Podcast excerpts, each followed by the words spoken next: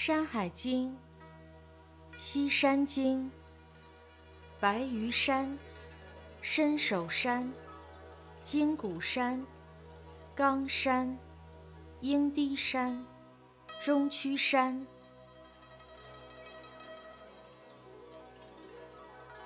西二百五十里，曰白鱼之山，上多松柏，下多砾潭，其兽多左牛、前羊。其鸟多枭，洛水出于其阳，而东流注于渭；甲水出于其阴，东流注于生水。西北三百里，曰伸手之山，无草木，冬夏有雪，深水出于其上，浅于其下，是多白玉。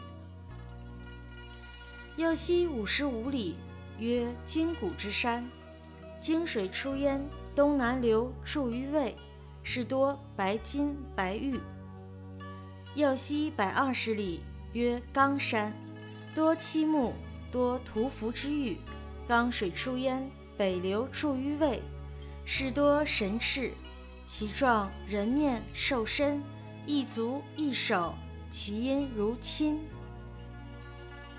右西二百里，至冈山之尾。洛水出焉，而北流注于河，其中多蛮蛮，其状属身而鳖首，其音如吠犬。右西三百五十里，曰鹰堤之山，上多漆木，下多金玉，鸟兽尽白。渊水出焉，而北流注于羚羊之泽，是多染夷之鱼，鱼身蛇首六足。其目如马耳，食之使人不眯，可以御凶。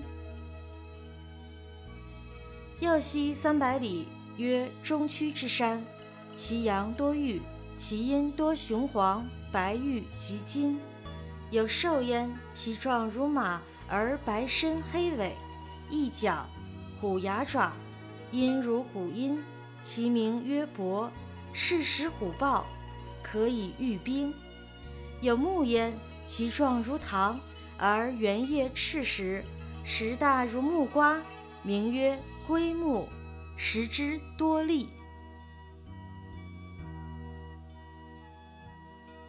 这段文字说的是，往西二百五十里有山，名字叫白鱼山，山上有很多松树和柏树，山下有很多栗树和檀树。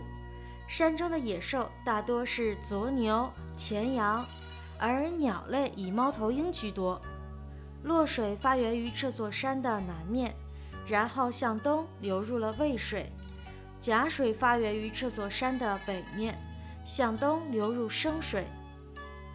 白鱼山山名，在今陕西赤丹县之北。甲水水名，一说即今陕西的红柳河。生水水名，一说是即今陕西的无定河。再往西北三百里，有山名字叫伸手山，山上没有花草树木，冬季夏季都有积雪。深水从这座山上发源，潜流到山下，水中蕴藏着丰富的白色玉石。伸手山一说应该叫有手山。具体所指待考，一说是在今陕西境内，一说是在今宁夏境内。再往西五十五里有座金谷山，泾水从这金谷山流出后，便向东南流入渭河。山上有很多白金和白玉。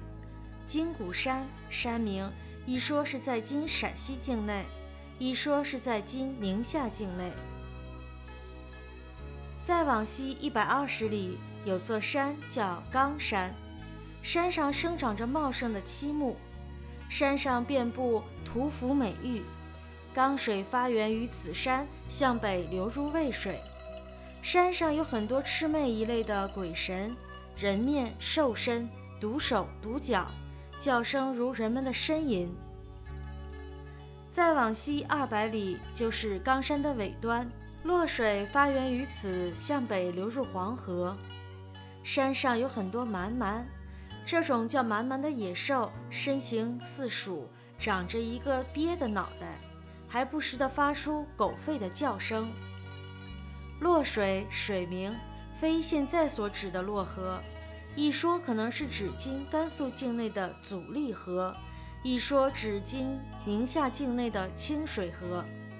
蛮蛮兽名，一说是指水獭。在这里，我们多说一下，在前面我们讲的西次三经之首的崇吾山，也讲到一种鸟叫蛮蛮，说的是后世所指的比翼鸟。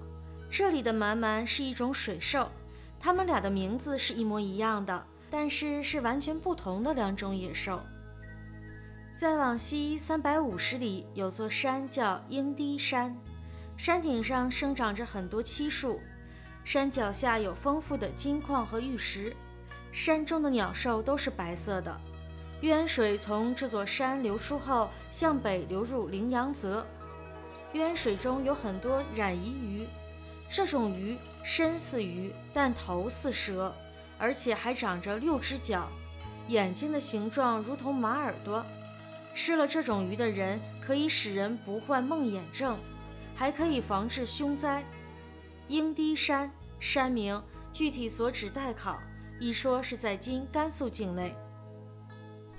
再往西三百里有座山叫中区山，山的南坡有很多碧玉，山的北坡有很多雄黄石、白玉及金矿。山中有一种野兽，身形似马，全身白色，尾巴黑色，长着独角，牙似虎牙，爪似虎爪。吼叫的声音如同击鼓声，这种野兽名字叫伯，以吃老虎和豹子为生，可以抵御冰灾。这里还长着一种树木，形状似桃树，但树叶是圆的，结的果实是红色的，果实大小恰似木瓜。这种树叫龟树，吃了树上的果实会让人力气过人。本集完。